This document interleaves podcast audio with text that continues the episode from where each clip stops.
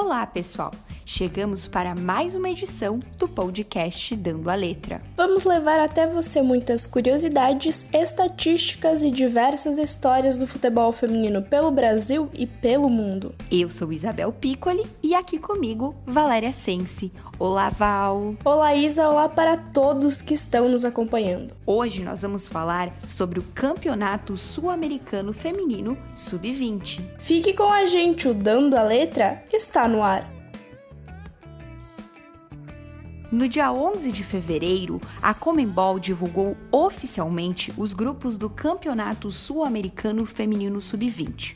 Por ser o atual campeão do torneio, o Brasil será cabeça de chave do grupo B, com Chile, Uruguai, Paraguai e Peru. A competição que acontece na Argentina entre os dias 4 e 22 de março terá duas cidades sede. Na primeira fase, a equipe brasileira ficará em São Luís, já o grupo A estará em São Juan. As anfitriãs argentinas são cabeça de chave do grupo A e enfrentarão Bolívia, Venezuela, Colômbia e Equador. O torneio será dividido em duas etapas: fase de grupos e quadrangular final, com as duas melhores seleções de cada chave. Os dois melhores colocados no quadrangular serão representantes da Comembol na Copa do Mundo FIFA Feminina Sub-20 em 2020, que será disputada em agosto na Costa Rica e no Panamá. Então, os grupos ficaram da seguinte forma: Grupo A, Argentina, Bolívia, Venezuela, Colômbia e Equador. Grupo B, Brasil, Chile, Uruguai, Paraguai e Peru. Agora vamos a algumas curiosidades sobre essa competição.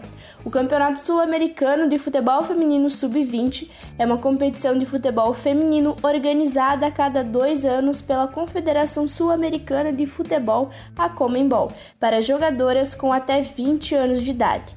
Na primeira edição, apenas jogadoras até 19 anos eram permitidas a participar. O Campeonato Feminino Sul-Americano é disputado desde 2004 e classifica as seleções participantes para a Copa do Mundo de Futebol Feminino Sub-20. A seleção brasileira foi campeã de todas as oito edições já realizadas. E assim a gente chega ao fim de mais um Dando a Letra. Nos encontramos no próximo episódio e você pode conferir tudo sobre o futebol feminino no site jogandocomelas.com.br ou nas redes sociais do Jogando com Elas. Até mais, pessoal! Essa foi mais uma produção do Jogando com Elas. Até a próxima! As informações utilizadas para a produção do podcast Dando a Letra pertencem aos sites Olimpíada Todo Dia e UOL. Até semana que vem. Tchau!